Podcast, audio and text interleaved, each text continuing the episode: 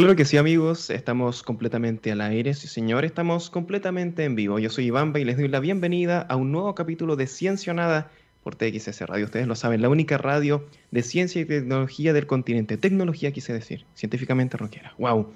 Amigos, esta semana hemos tenido una cantidad impresionante ¿no? de noticias con respecto a las múltiples vacunas contra el SARS-CoV-2. ¡Wow! Sabemos que en el Reino Unido ya fueron aprobadas las primeras, mientras que en otros países se están llevando adelante aprobaciones de emergencia. Pfizer solicitó a Chile precisamente esa figura. Sin embargo, hay algunas cositas que hay que aclarar. Sí, señor. Carlos Pérez es un miembro del Comité Asesor para la Vacuna COVID del Ministerio de Ciencias de Chile y entregó algunas apreciaciones importantes para empezar a manejar expectativas. Esto se podrían entender como malas noticias, pero es parte del proceso, ¿vale? Así que las vamos a detallar. Él explicó que existen muchas vacunas que están siendo producidas y desarrolladas, eso lo sabemos, pero que aún faltan pasos para que en Chile efectivamente sean una realidad. Sí, es cierto que contamos con algunos datos preliminares que demuestran que unas vacunas son eficaces y son seguras, eso es cierto, pero los organismos regulatorios de cada país deben autorizarlas de forma independiente. Ojo con eso. Y este es un proceso individual de cada nación. Pérez dice textual, aquí lo voy a citar, dice, si la vacuna la autoriza la Unión Europea o un país, eso no significa, ojo con esto, eso no significa que nosotros en Chile la vayamos a aprobar también. Tiene que pasar por el ISP primero, dejo de citar. Importante aclaración, amigos, si lo, aprueba la, la Unión Europea, si lo aprueba el FDA, no significa que pasa directamente a Chile. O sea, hay un organismo independiente aquí, el Instituto de Salud Pública, que tiene que hacer ese trabajo también, por lo tanto, hay que aguardar. Otro punto importante es que la autorización de la vacuna tampoco asegura que la pandemia se acabe. Ojo, porque hoy no sabemos cuál es el tiempo de duración de su inmunidad. Pero dice textual, cito, por un largo tiempo vamos a tener que seguir tomando las medidas, eh, las mismas, perdón, precauciones que hemos venido tomando hasta ahora. ¿Cuáles son? Distanciamiento, uso de mascarillas y lavado de manos frecuente. Los conocemos. Continúo citando, dice, Solo cuando ya contemos, atención con esto, solo cuando ya contemos con vacunas que han demostrado su eficacia y seguridad y que más del 60 o 70% de la población esté vacunada, recién ahí vamos a haber alcanzado lo que se conoce como la inmunidad colectiva. Lo que hemos comentado aquí en este programa, que es la inmunidad de rebaño, ¿cierto? En donde hay, continúo citando, en donde hay tantas personas inmunes que el virus deja de circular y ya podemos volver a la normalidad. Pero para eso va a transcurrir mucho tiempo, por lo que las medidas preventivas tendremos que seguir aplicándolas, por lo menos durante todo 2021, dejo de citar. Potente, ¿no? Sí, pero es la información que tenemos, amigos. O sea, no, nadie vaya a pensar que se vacuna y al día siguiente ya puede irse a una fiesta. No es así, hay que aguardar porque hay que detener la circulación del virus y para eso se necesita la inmunidad de rebaño. Así que sí, es verdad, estamos comenzando a salir de todo esto, pero no va a terminar mañana y aunque es difícil continuar pidiéndola hoy, es necesario seguir teniendo paciencia. Vamos a escuchar una muy buena rolita y ya estamos de vuelta. Esto es My Way de Lip Biscuit. Claro que sí, amigos, ya estamos de regreso, ya estamos de vuelta en Ciencia Nada. Amigos queridos, el día de hoy, ustedes ya lo saben, tenemos a un tremendo invitado, hay que decirlo. Él es docente del área de formación transversal del Instituto Profesional Virginio Gómez. ¿Virginio? Sí. Sí, Virginio. Virginio, Gómez, perdón por mi pronunciación. Conoce los detalles de la historia y hoy viene a conversar con nosotros sobre su importancia. David Coronado con nosotros. ¿Cómo estás, David? Muy bien, Iván. ¿Y tú? ¿Cómo estás? Bien, contento de que hayas querido eh, participar en esta instancia. Tenemos grandes temas hoy día. ¿eh? Hay que decirlo. Sí, wow. David. mil años de temas. Sí, sí, sí, es verdad. Pero tenemos tiempo, así que vamos a, a, dejar fluir esta conversación. David, el marco que encierra el programa del día de hoy es muy interesante.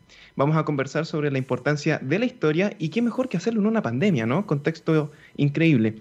Este evento que algunos parecen creer que nunca antes había ocurrido le llaman pandemia algunos. ¿Han escuchado esto, no? Piensan que solo puede existir si hay un empresario filántropo detrás o que se necesita de una conspiración para que ocurra algo como la mutación de un virus. Qué raro, ¿no? La mutación de un virus nunca antes visto. Mi pregunta es, ¿qué nos pasa, David? Que hemos olvidado la historia de la humanidad.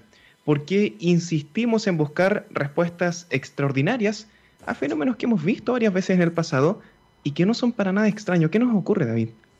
Mm. Mira, interesante la pregunta porque, como dices tú, efectivamente no es la primera ni la única.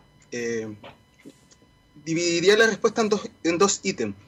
Primero, que tiene que ver con la con el pánico que produce la población, la existencia de, una, de, una, de una pandemia, que efectivamente en términos históricos sí tiene un impacto importante, ya que ah, los efectos no de la, de la pandemia en sí, sino que de la globalización y el colapso que genera, sí son llamativos. Pues la gente tiende a tener esa, esa tensión, y esa es la segunda parte de la respuesta, o de, la, de lo que estoy tratando de pensar en voz alta, tiene que ver con que, ¿por qué tratamos de entender explicaciones o buscar explicaciones que trasciendan a la lógica y al sentido racional. voy a remontar una explicación que mi profesor de teoría de la historia nos explicaba en la universidad. Él nos decía, es posible que los aliens hayan construido las pirámides, pero es poco probable. Por lo tanto, dentro del mm. campo de las probabilidades, yo como investigador tengo que buscar cuál es la opción lógica más racional y desde la racionalidad que entiende la explicación y el análisis histórico, tengo que concluir que es mucho más probable que haya sido efecto de la construcción de seres humanos y las contradicciones propias del, ser humano como actor social e histórico, que pensar que una eh, sociedad o una, eh, no sé, raza extraterrestre con la cual no hemos tenido contacto, en algún momento apareció y nunca más volvió a aparecer en nuestra, en nuestra contacto con la humanidad. Y eso creo yo que responde, y ahí yo no sé si los historiadores o los que estudiamos historia nos dedicamos a esto, tenemos la respuesta. Quizás tenemos que, como siempre, buscar, saltar el, cerco de la historia y meternos a la casa del vecino a mm. robarle conceptos. Y yo creo que ahí desde la antropología quizás, sobre todo la antropología simbólica y desde la quizás de los estudios de la religión también podríamos encontrar que el ser humano tiene una necesidad de una explicación trascendente, significativa, que vaya más allá de eh, lo tangible.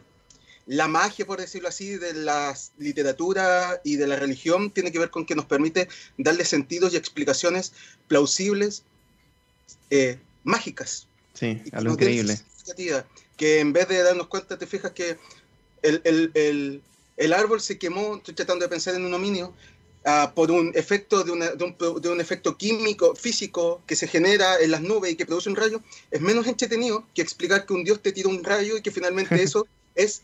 Entonces, esa explicación que va más allá es algo que se genera significativamente. Y donde yo creo que la educación, la ciencia, no han logrado hoy día, y me parece que tampoco es algo tan grave, pero no han logrado, erradicar esa conceptualización que tenemos nosotros de buscar la explicación mucho más allá. Sí. Creo yo. Sí, y además yo agregaría otra cosita que yo creo que tú tienes toda la razón, y es que ese Dios que lanzó el rayo además tiene forma humana.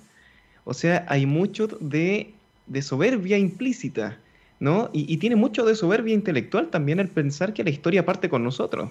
O sea, la teoría de conspiración, por ejemplo, en muchas ocasiones afirma implícitamente, porque esto obviamente no lo dicen a viva voz porque se les quita muchos argumentos, pero afirma implícitamente que el, pasado no existió o lo desestiman a extremos que son absurdos. La pandemia, entre comillas, es un ejemplo muy bueno porque desestima la existencia de las mutaciones. La no existencia de Australia, de los terraplanistas, increíble, o sea, desestima los viajes del pasado, la cartografía la desconoce al 100%, eh, tiene mucho de soberbia. Entonces, aquí yo me hago la pregunta, ¿realmente necesitan ir a Australia para evidenciar con sus propios ojos algo que ya sabemos hace tanto tiempo? Hay una frase algo polémica, David, que dice, eh, esta frase, no, discutámosla, pero dice así, textual, dice, los torpes aprenden de la experiencia y los hábiles de la historia. Y aquí es verdad que el comportamiento humano busca cometer sus propios errores, ¿no? Es como el niño que se sube a la mesa y le dicen que no lo haga porque se va a caer, al final aprende cuando se cae, porque afortunada y desafortunadamente al mismo tiempo, la experiencia no es heredable. Pero cuando llegamos a la edad adulta, deberíamos considerar ¿no? tener este conocimiento acumulativo de la humanidad para tomar decisiones importantes en la vida, preguntas trascendentales. Y aquí mi pregunta para ti, David, es, ¿por qué piensas que una y otra vez los pueblos y las personas incluso se autocondenan a desestimar la historia, a equivocarse en cosas de las cuales pudieron perfectamente aprender sin necesidad de caerse de la mesa. Wow. Eh, creo que no tengo una respuesta clara y qué bueno que no esté. Mm. Quizás lo que sí trataría de hacer sería,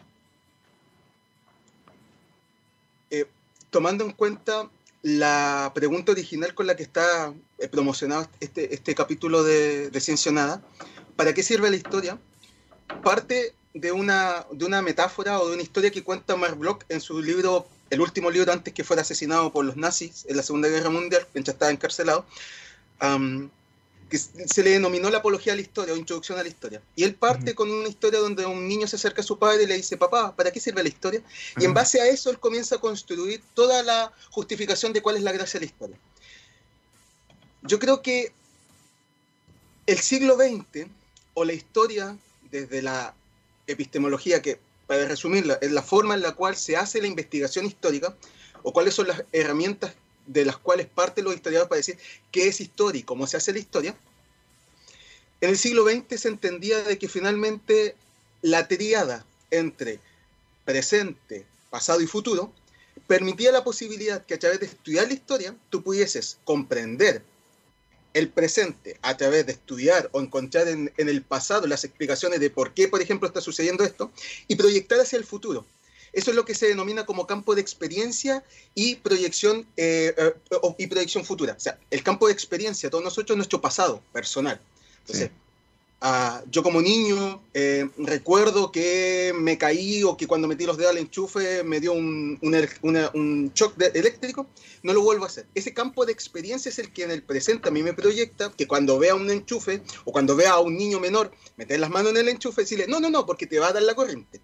Claro. Esa es la forma en la cual se entendía y para qué servía finalmente que nosotros estuviésemos hundidos y metidos en archivos y en documentos, haciendo paper y haciendo investigaciones. Pero la pregunta es, cuál es la función o cómo ese puente entre lo que yo hago como historiador y lo que el profesor hace en el, aula permite un aprendizaje significativo que a mí me logre decir, ah, esta historia o este, esto que me están contando tiene algún sentido. Joseph Fontana tiene un libro y la portada es genial porque en la portada la primera imagen es una caricatura de un niño y dice, cuando yo estoy en la clase de matemática el profesor me dice que, pongamos así, 2 más 2 es 4 y luego vayas y me lo prueba. Mm. Me hace la ecuación. En cambio, el profesor de historia va y me dice eh, cualquier cosa y yo me lo tengo que creer. Los mecanismos probatorios que nosotros tenemos no están en el sistema educativo, porque hasta el día de hoy, 2021, bueno, casi 2021, 2020, eh, el chico en, la escuela recibe lo que yo le digo. O sea, si yo te digo mm. que la revolución francesa fue buena, ahí está. Si yo te digo que la revolución industrial fue mala, se acaba no tienes tú un proceso donde tú metas la mano en la historia y puedas analizar de tal manera que entiendas cómo funciona la historia y de ahí hacia adelante tú puedas después proyectar, eh, ah, entonces así se hace la historia y puede ser que lo que a mí me hayan contado no sea cierto o no esté adecuado y luego tú haces eso que es tan necesario hoy día, que es tomar la información, analizarla y salir de la posverdad y salir de la fake news o salir simplemente del adoctrinamiento independiente de la postura ideológica que un docente puede hacer. Sí. Y eso multiplicado por todo el tiempo que ha pasado durante el siglo XX y XXI, me permite a mí ser bastante pesimista en que se repite esto básicamente porque el puente entre la investigación histórica y la educación en el aula no permite que las personas lo internalicen como un conocimiento significativo, válido y, propio para llegar a decir, mm, ¿sabes qué? Yo tengo que aprender de esto.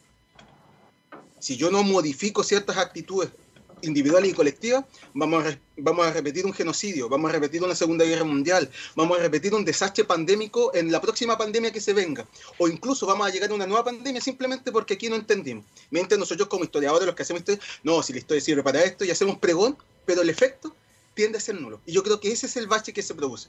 Así tratando de responder ahora. Wow, qué desafiante lo, lo que planteas, porque no tiene una una solución inmediata, ¿no? Siempre, es que esto es muy potente porque siempre cuando hablamos de educación y los desafíos de la educación, nunca podemos llegar a algo que ya, hagamos esto y lo cambiamos. No, es, una, es, un, es un tema, es una cuestión eh, tan multifactorial que uno no sabe cómo partir. Entonces tú me dices que aquí hay un pequeño gap entre medio que hace que uno no, no se apropie de ese conocimiento y cómo resolvemos eso, ¿no? Porque ahí tienes la experiencia del profesor a enseñar, la experiencia del estudiante al recibir ese conocimiento y ahí hay un link que no se hace. Mira, Gisolino nos dice aquí en el chat de Discordio, dice, mucho, a ver qué opinas de esto, David, dice, mucho poder de influencia tienen los profesores de historia. ¿Te parece que eso es así efectivamente? Eh, sí, de hecho yo creo que sí. Y y es algo que lo tenemos muy en, enrostrado, lo, tenemos como un título negativo. Y que mm. tiene que ver, pero que me parece que.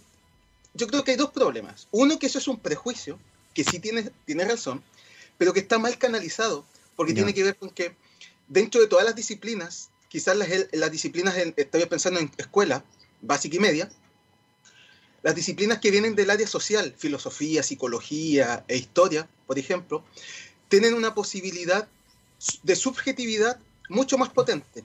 Porque finalmente su conocimiento no, no, es paradigmático. Aquí me voy a poner bien no voy a seguir mucho a, a Thomas Kuhn, que la gran diferencia entre las ciencias duras, con grandes comillas, o las ciencias eh, naturales versus las ciencias sociales, o sociales y humanas, tiene que ver con que estas funcionan con paradigmas que están establecidos. O sea, el físico de cualquier parte del mundo va a entender, salvo que sean de, de tendencia, pero hay, hay, ciertos paradigmas que se entienden básicos. En cambio, eso no sucede con eh, filósofos o historiadores. Primero te tienes que preguntar ya hacia qué corriente ideológica tú ah, eh, postulas para decir cómo comprender, cómo vas a entender el mundo o la historiografía. Entonces, desde esa perspectiva, claro, en, en el aula el profesor tiene una tremenda influencia y ahí tomando la responsabilidad, creo que debemos avanzar algo que eh, Eric Hobsbawm, que es un historiador británico marxista, señalaba, que él decía, la ideología parte en mí para comprender cuáles son los problemas que yo voy a entender en la historia. Por lo tanto, desde mi ideología me va a preocupar mucho más la historia del mundo obrero que quizás la historia de la élite. Correcto. Pero eso es lo que parte. Pero cuando yo comienzo a trabajar con los archivos y la investigación histórica, yo me convierto en un académico con seriedad que la ideología es el motor pero no es lo que a mí me va a impedir que yo diga, yo pienso esto y encontré en la fuente esta otra versión, ah, la voy a tapar, la voy a hacer vista gorda. Mm. Pero ese ejercicio no todos los profesores de historia lo tienen, independiente de su ideología. De plantear la historia como un campo de posibilidades de interpretaciones donde la discusión vaya haciendo que los chicos simplemente hagan el clic de decir, mm", y no una verdad develada que hace 20 años la verdad de velada era de una postura ideológica y ahora es simplemente la misma verdad de velada, pero desde otro campo ideológico. En vez de decir. ¿sabes qué? Son dos posturas ideológicas, están todas estas, así se interpreta el pasado. ¿Cuál es la que te interesa? Reflexiona, esa es mi única pega, ese es mi único trabajo, que tú reflexiones. Por lo menos así yo lo planteo. Yo trabajo así, entonces creo que se mejora mucho esa posibilidad de que el chico y la chica pueda pensar por sí mismo, independiente que llegue a la conclusión contraria de la mía. Mientras la evidencia, el debate y la discusión esté sostenible, perfecto. Sí, wow, es que lo que tú dices tiene mucho sentido con, con la nueva figura del profesor, ¿cierto? Porque teníamos al profesor que, em, que te entregaba lo que dices tú, ¿no? Que te entregaba la verdad absoluta en un momento. Y uno, claro, escuchaba, esto es así, y uno lo escucha, lo incorpora, lo anota en su cuaderno y después lo responde en la prueba pero hoy día el profesor es más una figura como de guía, una figura de acompañamiento que te invita al conocimiento. Y aquí quiero volver a lo que tú comentabas al comienzo, porque es interesante, eh, porque conociendo las condiciones del pasado, podemos, tú ya lo decías, ¿no? Podemos proyectar eventos hacia el futuro. De nuevo, con el ejemplo de las pandemias, las condiciones que las provocan van a estar más presentes hoy si no hacemos nada al respecto y por lo tanto podemos esperar que esta no sea la última pandemia que vivamos, ¿no? Atención amigos jóvenes que están escuchando, lo más posible es que esta no sea la última pandemia que vivan. O sea, el conocimiento de los eventos del pasado de alguna manera te da una ventaja para anticipar el futuro. Si tienes condiciones similares y, y eso es discutible, pero sí te da una ventaja. La ciencia misma se para sobre hombros de gigantes, ¿no? Gracias a los hombres y mujeres del pasado nosotros soñamos con poner una base en la Luna y ahora pronto, o sea, esto es un, futuro inmediato, eso lo vamos a ver nosotros. O sea, la aproximación que deberíamos tener al encuentro con la historia, y aquí hago el nexo con lo que tú ya estabas comentando ahora recién, debería ser de mucha humildad, debería de ser de una mentalidad muy abierta, de no juzgar de forma etnocentrista el, ese contexto antes de conocerlo, esa, esa situación que, en la que se desenvuelven esos sucesos, para no empañarlos con los lentes del presente. Y aquí mi pregunta, tú ya medianamente lo respondías, pero me gustaría que profundizaras en eso porque creo que es muy valioso lo que estás diciendo. Mi pregunta es, ¿con qué actitud te aproximas tú, por ejemplo, a un hecho histórico? ¿Con qué expectativas, o quizás con ninguna puede ser, te encuentras con el conocimiento del pasado? ¿Cuál es tu consejo para todos los que te estamos escuchando que queremos aprender de ese conocimiento? ¿De, de qué forma nos deberíamos aproximar? ¿Cuál es la más sincera? Yo creo que lo dividiría en tres.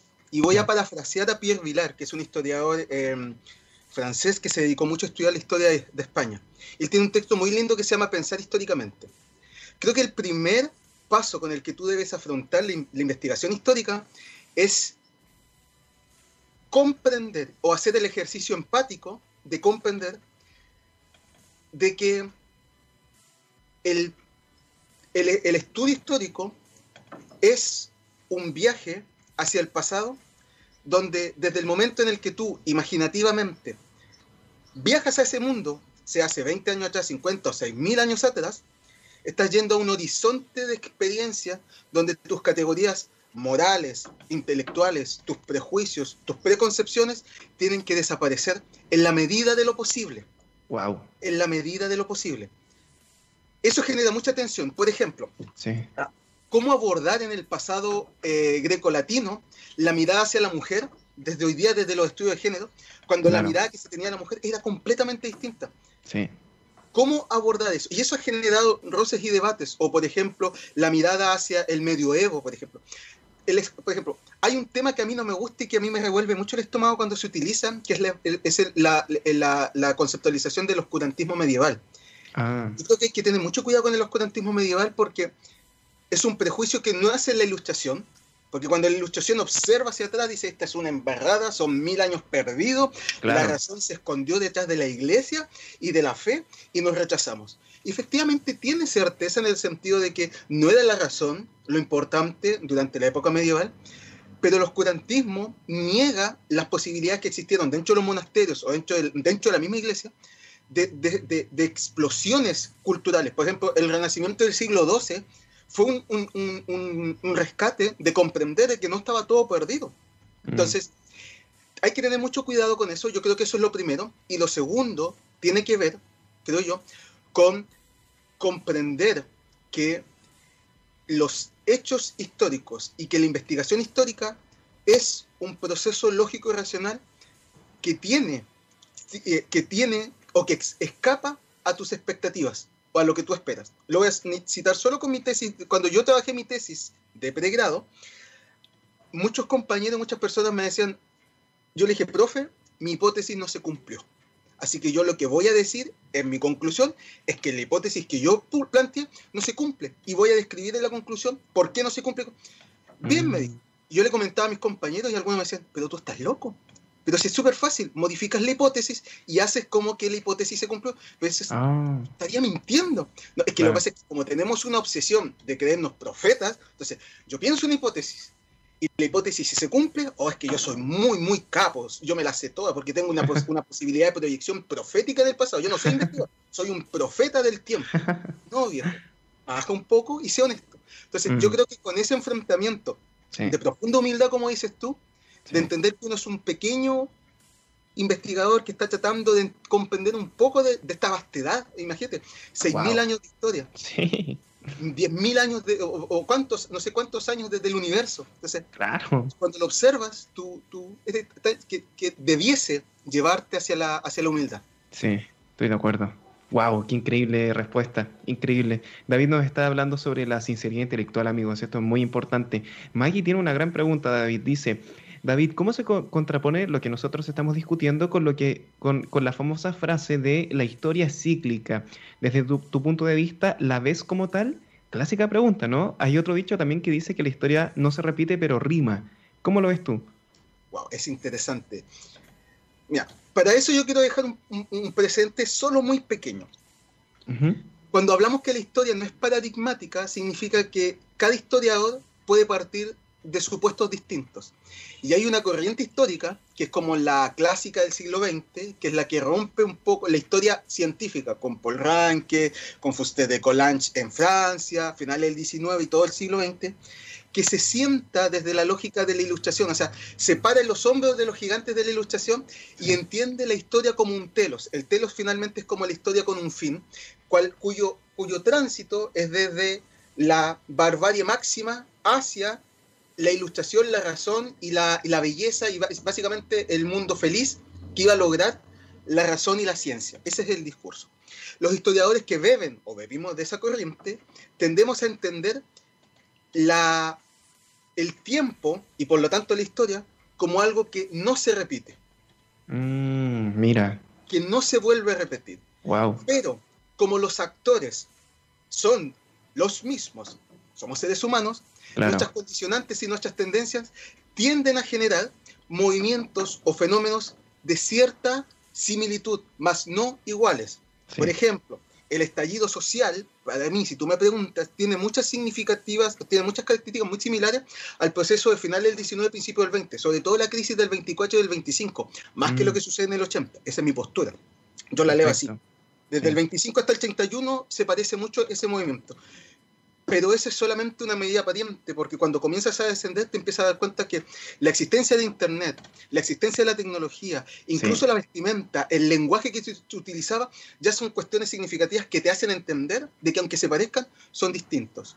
Pero, para responder a lo que decía Maggie, sí hay tendencias que tienden a entender esto como cíclico, pero que son más bien tendencias de la filosofía como comprensiva de la historia, que son más bien emparentados con algunas, algunas ideas como ideológicas más bien vinculadas a la religiosidad, que tiene que ver con que efectivamente observan esta similitud y ven que el tiempo tiende a repetirse, pero en general la mayoría tienden a entender que o es lineal o como decía como en Hegel es como una especie de espiral. Entonces, como que mm. se va padeciendo, pero no es exactamente igual, pero nunca cíclico.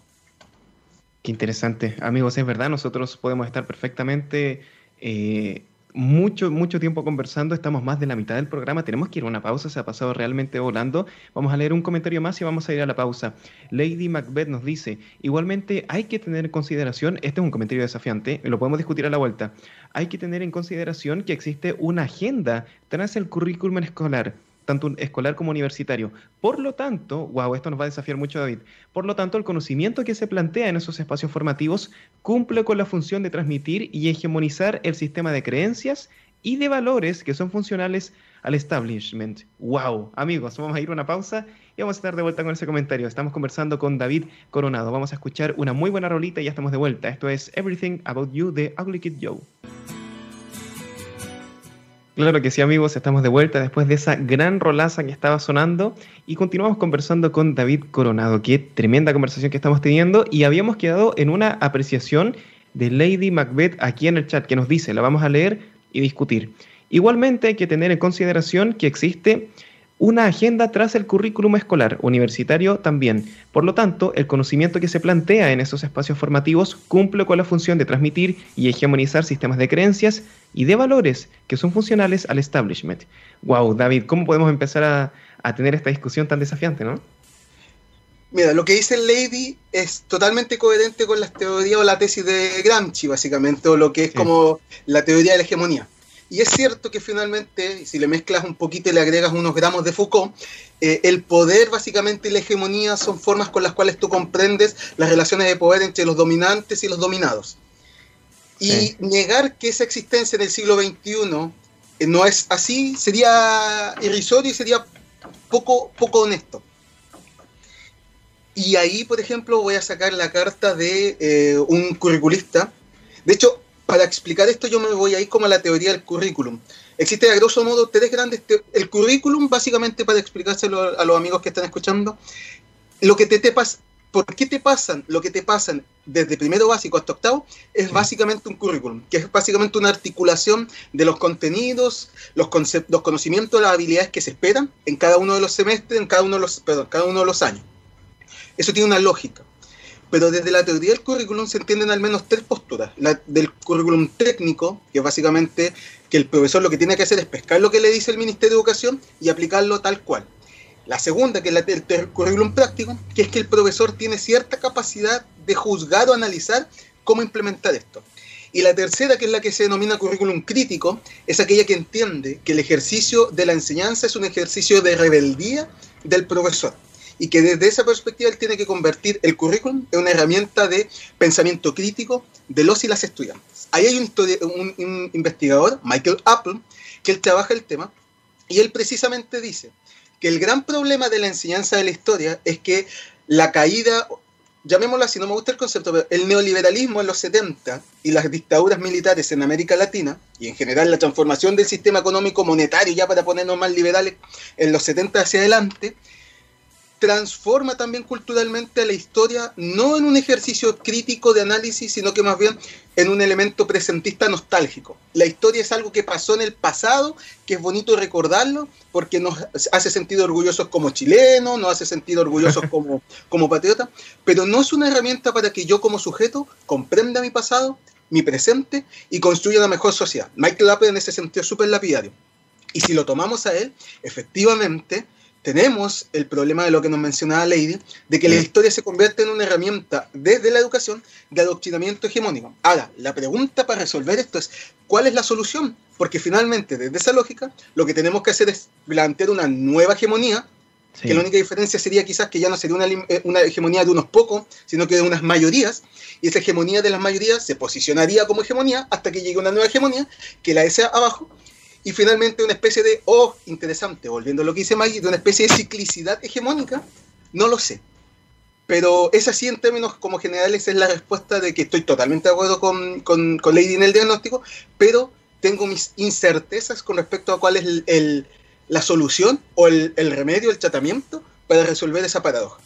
Sí, correcto, porque ahí entramos en, en el en, un círculo vicioso, ¿no? Eh, tenemos que combatir esta hegemonía, ya vamos a hacerlo todos juntos para instalar la, nueva hegemonía. Claro, y después viene otra y combate la hegemonía nueva y ahora viene otra hegemonía y al final es una competencia de hegemonía donde los que terminan por perder son las personas que van a ser educadas porque están, están siendo pimponeadas de un lado a otro de hegemonía entre hegemonía, pero no existe el ejercicio eh, intelectualmente sincero, por citarte lo que tú decías al principio, de juzgar la historia como una cantidad de eventos que ocurrieron que nos aproximamos muy pequeñitamente, de forma muy humilde a ellos, para eh, verlos de la manera más objetivamente posible. Ese ejercicio pareciera que no existe, ¿no? Entonces, Qué, complicado llegar a una solución. Filipiño nos dice aquí en el chat, dice, la comprensión de la historia nos permite entender un montón de cosas que ocurren en el presente y pueden tener implicancias también en el futuro, muchas de ellas necesarias de discutir y también de debatir. Por ejemplo, un profesor nos explica que la forma de entender las jerarquías tan marcadas y asimétricas que existen en el mundo laboral puede ser explicado con el modelo socioeconómico que heredamos del feudalismo de España. Y cosas como esas son poco enseñadas en el colegio. Y muchas veces nos hace mal entender la historia, como un montón de hechos que ocurrieron y que se etiquetan con su fecha y no mucho más. David, una pregunta. ¿Cómo crees que se podría potenciar hacer este tipo de links entre los más jóvenes y la población? ¿Crees que existe un gran peso con lo que ocurre en el currículum de la escuela y el colegio?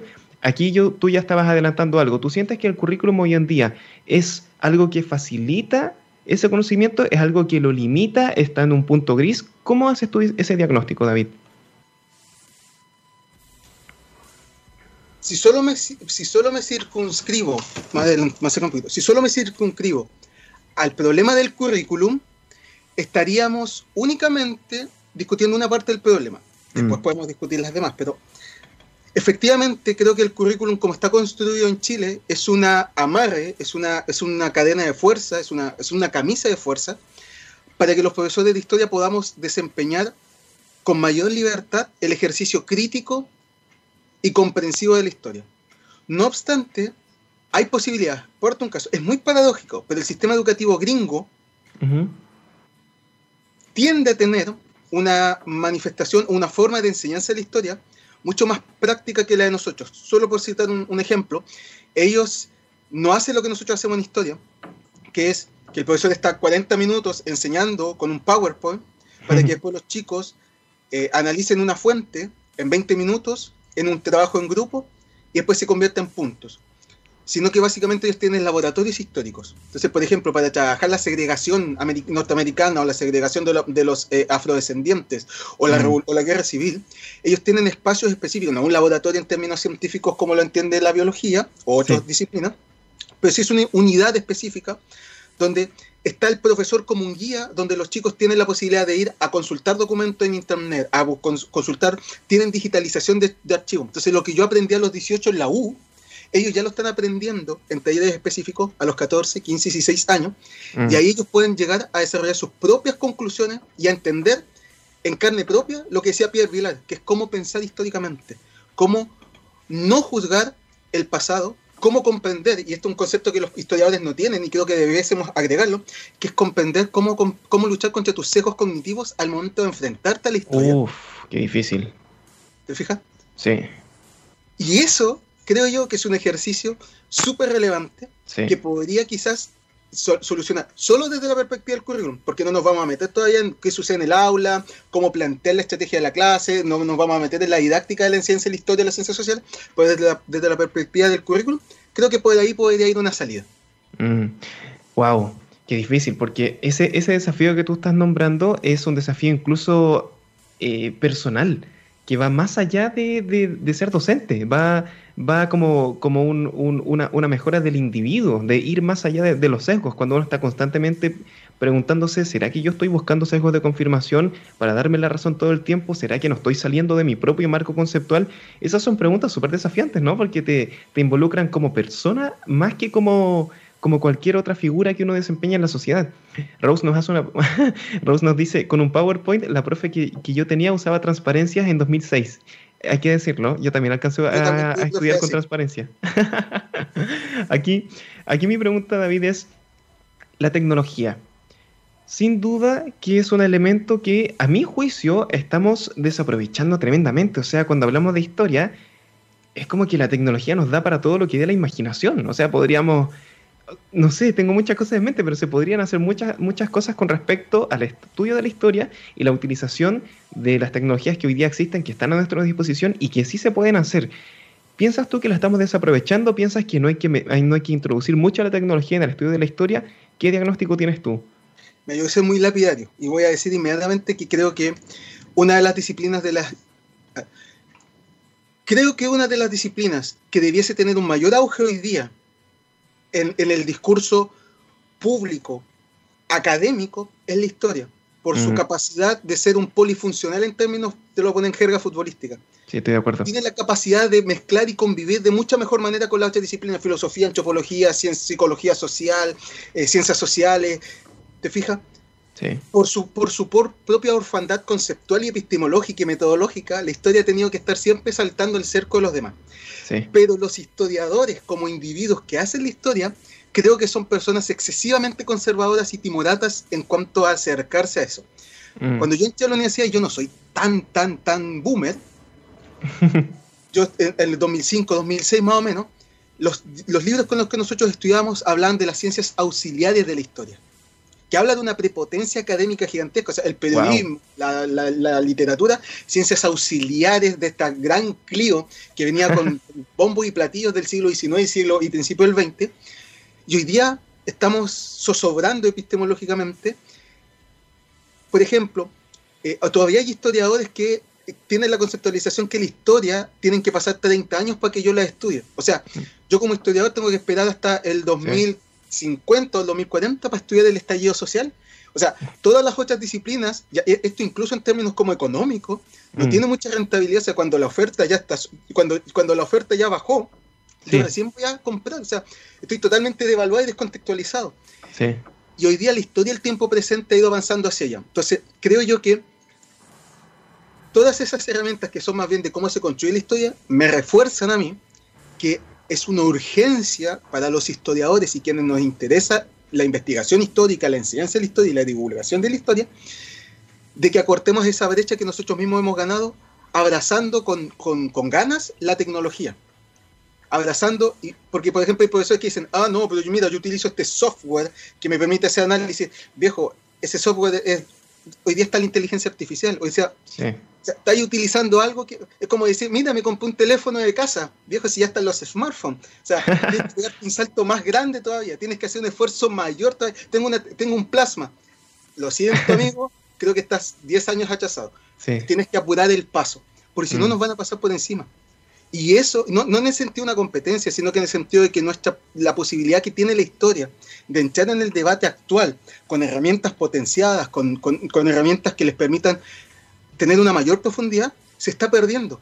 Porque todavía tenemos un fetiche, voy a utilizar esas palabras, con el documento escrito, con el documento oficial. ¿Te fijas? Twitter, las redes sociales son una montonera de información que a lo mejor ya no necesita un algoritmo que la clasifique y yo la trabaje y la analice. Sí, totalmente. Sí, y ahí sin duda la historia te da un montón de, competencias que aquí hablamos de la interdisciplinariedad, ¿no? Porque a mí me sorprendió mucho, por ejemplo, la, entrevista de la semana pasada, que la, entrevistada nos decía que la matemática tenía mucho de comprensión lectora. Y claro, cuando uno escucha eso, claro, sí tiene toda la razón, pero uno no lo piensa. Y es como, sí, es verdad. Y aquí la invitación que quizás nosotros deberíamos hacer es eh, comprender al final que nadie está solo en su disciplina. Nos necesitamos mutuamente. La historia necesita del periodismo, el periodismo de la biología, la biología de la física, y uno dice, ya, pero eso no tiene nada que ver. Es que tiene todo que ver, porque es el, es el conocimiento al final, que tiene, es el gran común denominador y utilizamos diferentes herramientas que tenemos a la mano para llegar a él, pero, pero que al final conviven en este, en este ecosistema. Lady dice, es un desafío personal quitarse de encima los sesgos cognitivos, pero yo creo que la salida, entendiendo que es un proceso subjetivo y de mm, eh, motu propio, tiene que ver con la capacidad que tenemos de desarrollar buenas estrategias de debate, o que importante eso, de poner los temas sobre la mesa sin tabúes, y para ello es fundamental intencionar el desarrollo de las habilidades comunicativas asertivas dentro del proceso comunicativo, formativo, perdón. Al final, las disonancias cognitivas idealmente deberíamos resolverlas a través de la interacción con los otros. Qué buen punto con la contención que podemos encontrar en el colectivo. Ahí volvemos, ¿no, David? Al tema de compartir el conocimiento. ¿Cómo hoy día, por ejemplo, en la sala de clases, te parece que la historia convive también con otras disciplinas del conocimiento o todavía está muy encerrada en sí misma pensando que es la historia por la historia? Eh, yo creo que todavía tiene un, en términos de currículum, tiene un peso que ya, ya se ha perdido y está tratando de convivir pero convive parceladamente. O sea, mm. esta clase vamos a ver historia, la otra vamos a ver eh, geografía, la próxima clase o el otro año iremos a ver eh, estudios culturales. Pero que, por ejemplo, y ahí la, la, metodología del ABP, que es el aprendizaje basado en problemas, para mí es un... Porque yo desde chico yo decía, literatura como concepto es algo que se puede enseñar tanto en, en, en historia como en lenguaje, y tú puedes hacer la conexión, incluso en matemáticas. Por ejemplo, música, puedes enseñar música desde la perspectiva de la clase de música, la clase de matemática, la clase de literatura, de, lenguaje y la clase de, historia. Y, al desarrollar esa estrategia curricular, tomas, dejas de, pensar el conocimiento como parcelas, sino como problemas. Y como un problema mm, que tú puedes buscar una solución con distinto. Entonces se juntan los profes y dicen ya. Y eso hoy día está, pero está muy incipientemente. Pero es una posibilidad. Y eso en historia no está todavía tan desarrollado está todavía desarrollando el currículum. Pero es una tremenda estrategia que es el futuro, es, el presente, pero para nosotros es el futuro porque vamos ahí un poquito más a la vuelta de la rueda.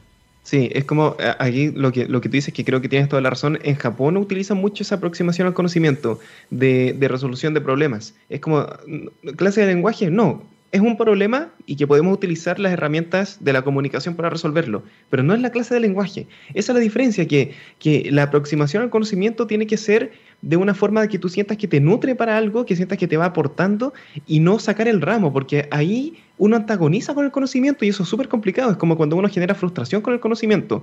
En la clase de matemáticas soy malo, ah, yo no sirvo para esto, entonces soy malo en matemáticas. Pero ¿por qué eres malo solo? O sea, no tiene sentido eso, porque solo en matemática y eres bueno en lenguaje si... O sea, es parte de un conocimiento distinto que sí requiere habilidades que son diferentes, puede ser, pero que al final del, día termina siendo la resolución de problemas. Entonces, ¿eres malo para resolver problemas en general? No lo creo.